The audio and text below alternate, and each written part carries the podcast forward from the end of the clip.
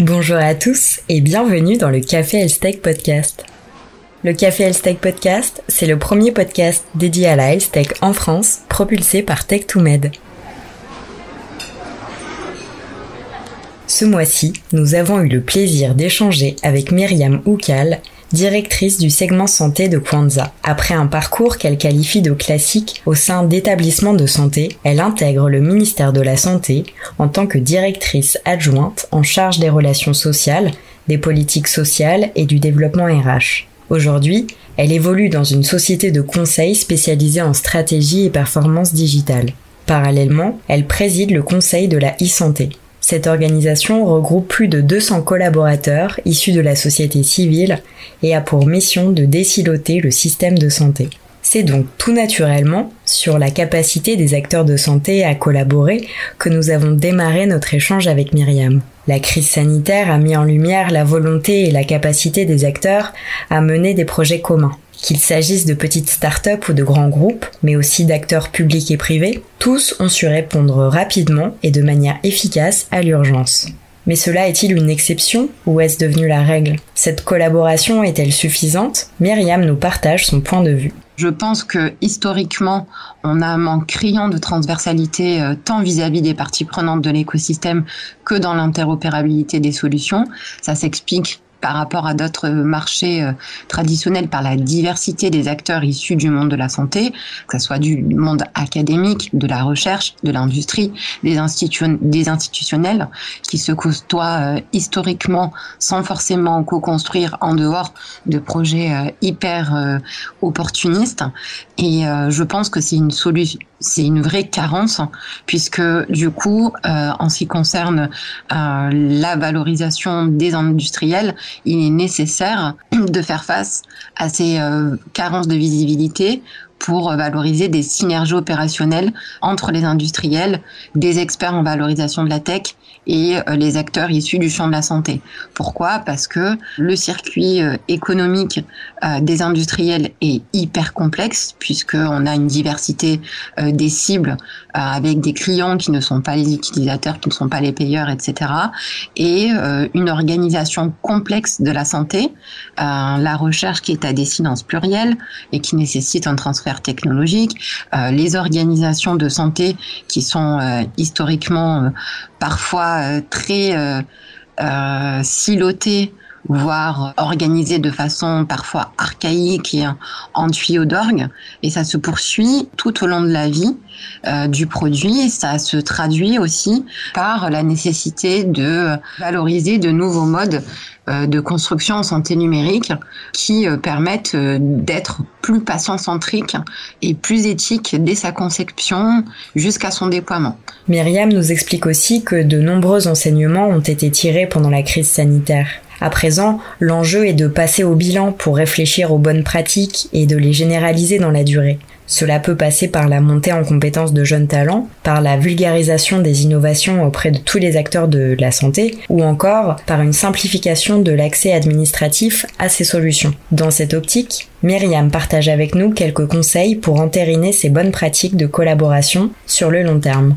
À mon sens, la première chose à faire euh, pour un industriel, c'est de se renseigner justement euh, sur la culture euh, hospitalière, médico-sociale et se dire que la santé n'est pas un marché traditionnel comme un autre. Ça demande euh, des euh, spécificités et une éthique particulière pour pouvoir aller plus loin dans le marché. Donc ça c'est la première chose, même si on entend que les champions de la santé numérique sont très au fait de ces enjeux. Hein, c'est pas c'est pas forcément le sujet. L'écueil que je vois, c'est que le principe frein euh, pour développer des innovations, c'est que parfois les industriels se mettent en concurrence avec le milieu médical. Je vais vous donner un exemple très concret. Un industriel qui va développer euh, une solution euh, en intelligence artificielle qui va donner des résultats beaucoup plus probants qu'un radiologue va avancer ça dans son plan d'action euh, pour enclencher sa dynamique de marché en disant bon ben regardez euh, moi dans termes de résultats en radiologie je fais 100 fois mieux que le médecin ou euh, ma réussite par rapport au milieu médical et autres et je pense pas que c'est l'approche qu'il faut avoir je pense qu'il faut que les industriels se disent que leur solution va permettre de faciliter la vie des soignants, de faciliter la vie des patients et de créer un contexte permettant euh, de euh, renforcer l'accès aux soins, voire le parcours de soins, dans, une, dans un cadre de cohérence globale. Donc c'est une médecine augmentée, euh, un accès aux soins augmenté, une facilitation pour euh, euh, les, les le, domaine public comme privé dans la gestion des parcours, que ce soit en workflow ou pour faciliter l'interopérabilité ou de façon transverse. Et ça permettrait de lui assurer une, une légitimité pardon, suffisante pour aller présenter ces solutions auprès des acteurs de l'écosystème de santé. Donc ça, c'est une première chose. C'est s'assurer derrière, euh, dans euh, la formalisation euh, de la solution, que ça crée un véritable service médical rendu. Donc pour ce faire, il est nécessaire d'avoir cette culture-là du système de santé. Ça peut passer ben, par de l'accès à une formation ou d'aller d'aller voir des universitaires ou d'aller présenter une solution à des associations de patients ou à des médecins pour euh, aller échanger avec eux, tout simplement, sans forcément euh, leur euh, vendre la solution. Et on ira plus loin qu'un simple potentiel de solution, puisque du coup, l'accompagnement sera beaucoup plus facile. la deuxième chose que je verrai pour pour faciliter et promouvoir plus de collaboration entre ces différents acteurs, c'est aussi un deuxième axe qui est la formation des professionnels de santé. Euh, comme tout marché traditionnel, la première chose à faire, c'est de mettre en corrélation l'offre et la demande. Et parfois, du côté des médecins, comme du côté des soignants, on a plusieurs écoles. Euh, les médecins qui sont hyper connectés, qui connaissent un petit peu tous les enjeux autour de l'intelligence artificielle, des chatbots, euh, de l'accès à la e-santé, etc. Et on a une seconde école qui n'est pas du tout au fait de ces technologies, qui peuvent faire peur parce qu'on ne sait pas de quoi on parle. Et donc, euh, il s'agit aussi euh, de faire de la vulgarisation euh, auprès des différents acteurs de l'écosystème, les associations de patients et les patients usagers, et de la formation auprès des professionnels de santé pour euh, les inviter à comprendre euh, tous les enjeux que peuvent avoir les industriels, tout ce que peuvent apporter les industriels, comment ils peuvent se projeter dans l'avenir pour euh, travailler avec tous ces industriels-là, et dans le même temps aussi casser ces a priori que peuvent avoir les acteurs envers l'innovation, à savoir que ça va remplacer les professionnels ou euh, qu'une solution va leur donner beaucoup plus de temps euh, administratif, euh, que ça va rajouter une couche à la difficulté existante parce que la technologie va pas pouvoir être interopérable avec les outils qu'ils utilisent au quotidien pour travailler. Le troisième axe, c'est de se dire qu'ils n'apporteront pas forcément une solution adaptée à leurs besoins. Donc là aussi, il s'agit aussi de leur apprendre à voir euh, quelles sont leurs problématiques et à en parler parce que il y a toujours soit des solutions qui existent, soit des solutions qui peuvent être valorisées par la technologie. Donc euh, voilà, donc euh, ça passe. Donc deuxièmement, ça passe du coup par de la formation et la vulgarisation à toutes ces innovations auprès de l'ensemble des acteurs de l'écosystème pour que derrière ils arrivent à mieux se comprendre. Euh, troisième chose, euh, je dirais que euh, pour qu'il y ait plus de collaboration, même si on est dans un contexte épidémique qui le permet pas forcément, je pense qu'il faut à un moment donné créer des tiers-lieux qui permettent à tous ces acteurs de se parler, tout simplement. C'est un peu l'effet cafétéria qui existe dans des écosystèmes très innovants comme à Boston, en Israël ou à Oxford si on n'a pas euh, forcément des euh, lieux d'échange hyper agiles euh, et que par exemple dans les hôpitaux on crée pas des lieux friendly qui permettent aux boîtes de pitcher leurs solutions, d'échanger avec des médecins, etc. on va pas y arriver. Et typiquement là où on peut avoir une valeur ajoutée, c'est que ça permet dans le même temps de déciloter aussi euh, le milieu de la recherche avec le milieu du soin. Euh, typiquement, on a beaucoup d'ingénieurs aujourd'hui euh, qui voudraient travailler dans le secteur du, des sciences du vivant, mais qui ne savent pas euh, par euh, par où euh, commencer, vers où aller.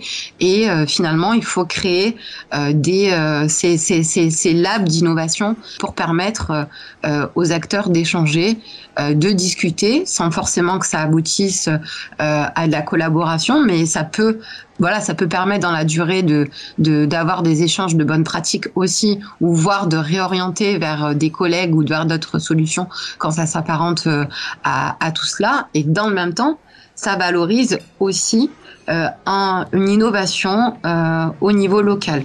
Moi, j'y crois aussi beaucoup hein, aux innovations frugales euh, qui euh, sont diffusées au niveau euh, régional et qui permettent une coordination des soins qui répondent à des besoins spécifiques sur un territoire donné.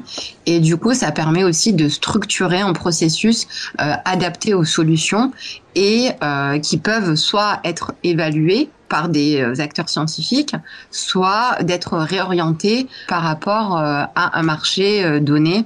Donc pour cela, ça permet de, valoriser toutes ces solutions. Myriam nous explique aussi qu'il est important d'avoir une vision globale de l'écosystème français de la health tech.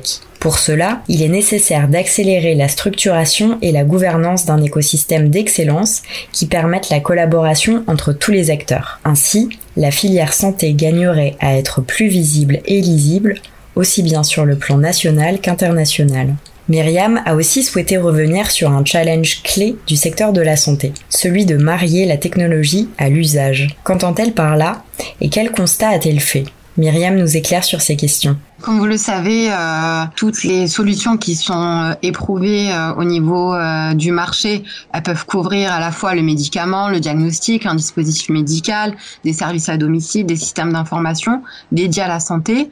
Et pour moi, si on peut définir l'innovation médicale, pour qu'il soit facteur majeur d'amélioration de la santé et permettre une offre de soins, une prise en charge plus globale, c'est elle doit répondre au mariage d'une technologie et d'un usage.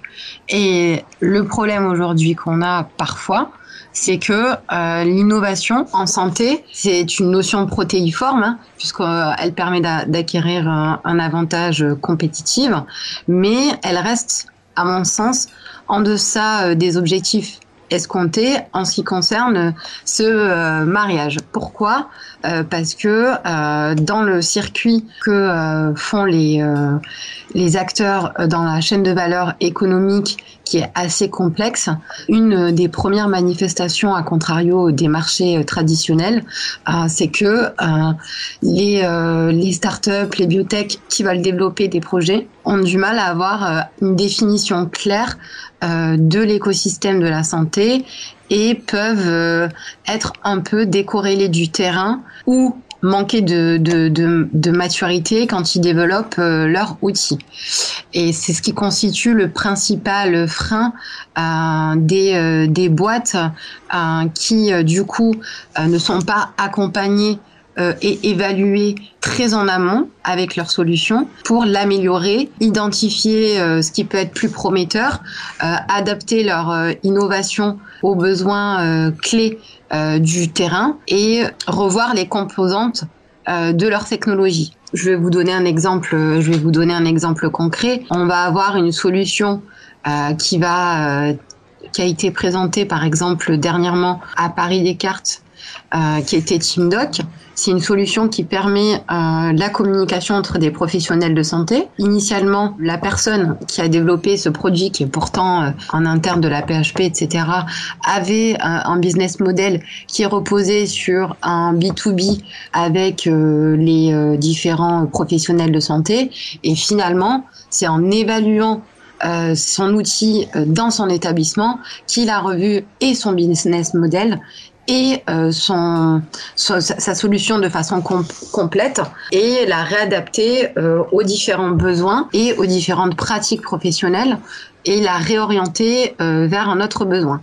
Donc c'est ça que je dis en fait, c'est qu'on a une nécessité de transformer le, le, management de la digitalisation des solutions pour les valoriser et permettre un gain de temps et d'argent, une baisse du risque d'erreur euh, vers une gestion et aller vers une gestion efficace euh, des outils. On a plusieurs avantages à l'implémentation des, solutions.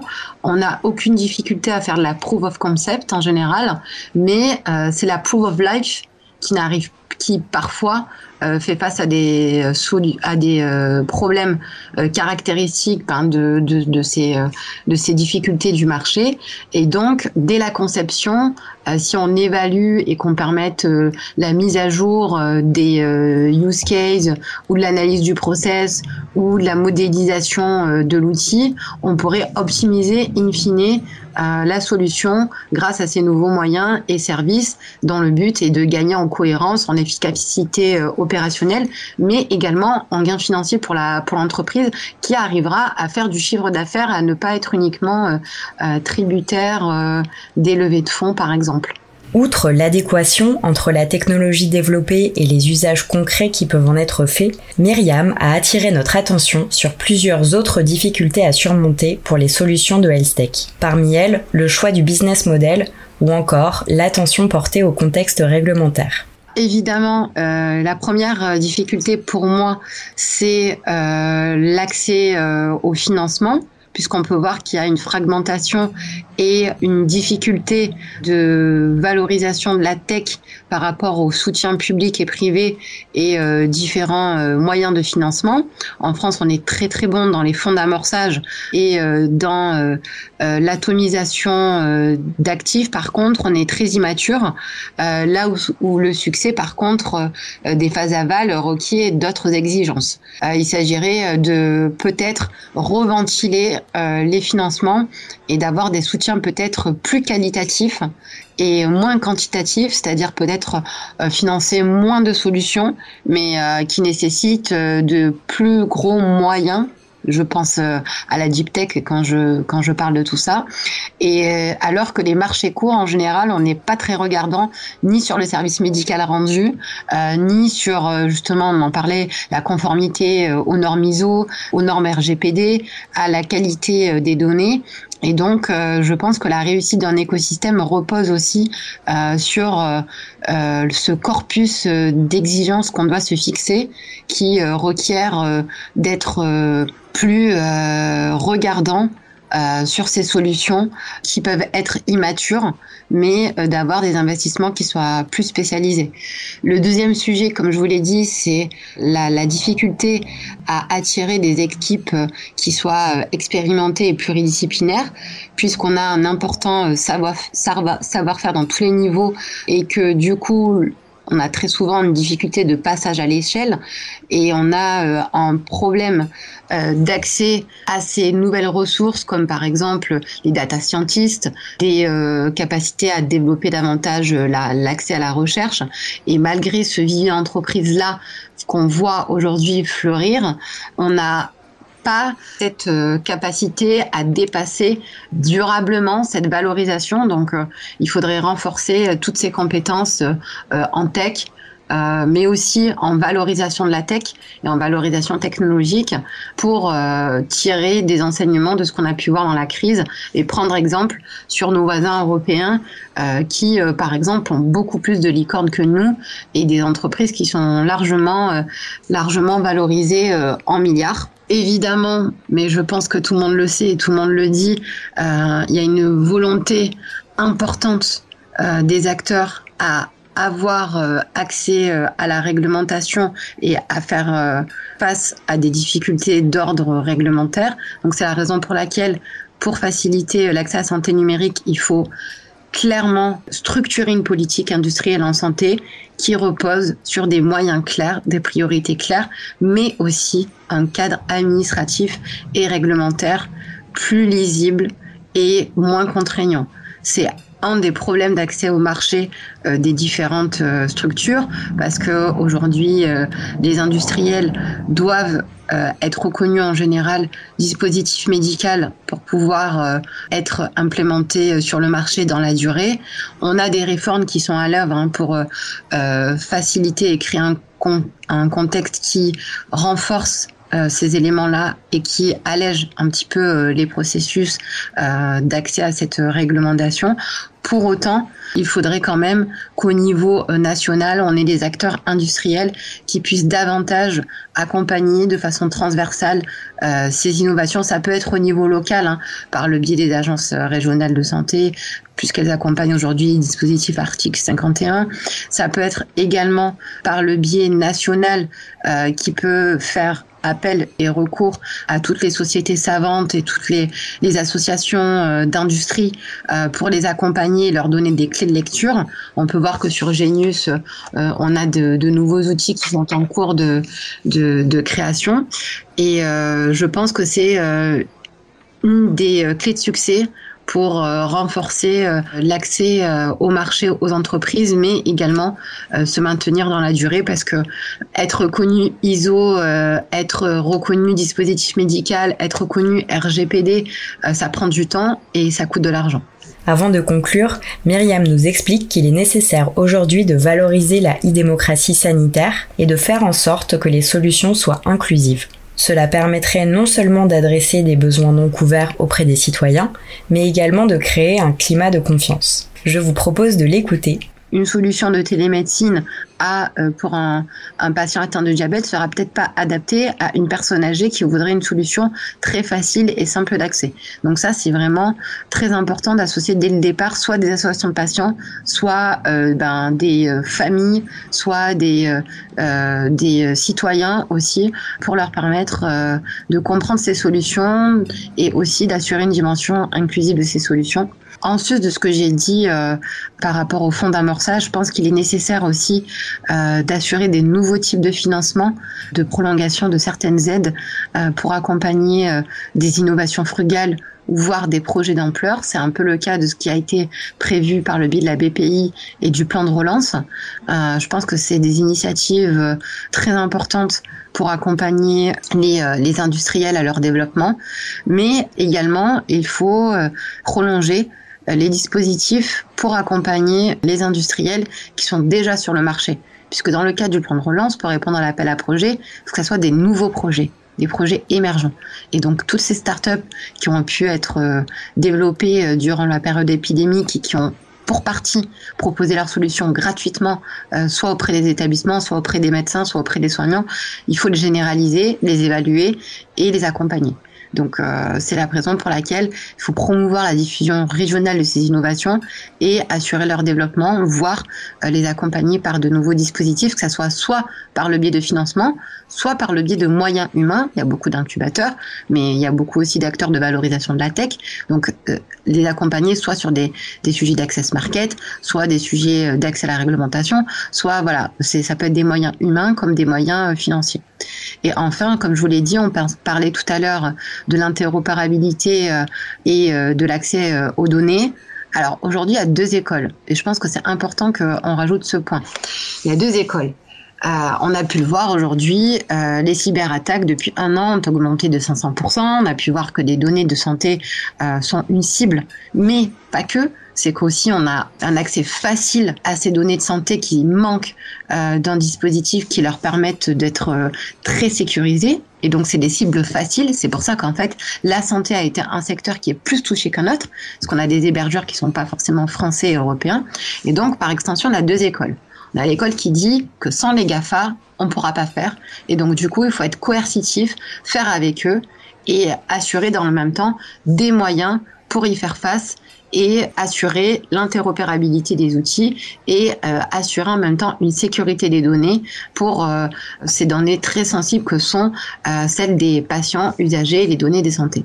On a une autre école qui dit qu'il faut au contraire rattraper ce qui a déjà été fait par les GAFA et ce qui existe aujourd'hui euh, par nos concurrents d'ordre mondial et créer et structurer une véritable filière autour de la souveraineté au niveau de l'Europe et au niveau national. Vous l'aurez compris, Myriam œuvre pour une collaboration accrue entre les acteurs de la santé, qu'ils soient nationaux mais aussi internationaux. Néanmoins, elle attire l'attention sur la nécessité de mettre en place une gouvernance européenne, notamment sur le traitement des données de santé, et de privilégier une approche coercitive. On lui laisse donc le mot de la fin. Je pense que on doit progressivement migrer vers plus de solutions en France ou en Europe, mais que dans le même temps, il faudra, il faut regarder l'efficacité de l'accès à ces données et du service rendu. Et que si une solution française ou, ou en Europe n'existe pas, on ne pourra pas faire sans les autres acteurs qui vont déjà beaucoup plus loin, qui en sont au next step. En revanche, on a besoin de sensibiliser l'ensemble des acteurs euh, de l'écosystème, y compris les startups, les ETI et euh, les grands groupes, euh, pour assurer une prise de conscience de l'importance des données de santé. au préalable, même les médecins, pour eux, c'était pas des données sensibles et ils pouvaient utiliser WhatsApp pour échanger sur des données de patients. et on a une prise de conscience progressive de l'importance de l'accès aux données de santé et de la confidentialité, la sécurité assurée par rapport à cette augmentation des cyberattaques. Et donc, il faut aller vers une homogénéité de culture qui euh, euh, soit euh, corollaire de ce qu'on a pu voir durant la crise. Donc, il y a beaucoup de tiers-lieux qui existent, d'associations qui existent dans la cybersécurité. on a pu voir comme Exastrust, les clubs ETI, qui favorisent l'accès à des solutions françaises, mais également qui permettent d'avoir cette culture-là. Euh, autour de la cybersécurité et in fine euh, ça permet aussi euh, d'augmenter la confiance du patient envers toutes ces solutions. Le café Elstech, c'est fini pour aujourd'hui, mais on se retrouve le mois prochain.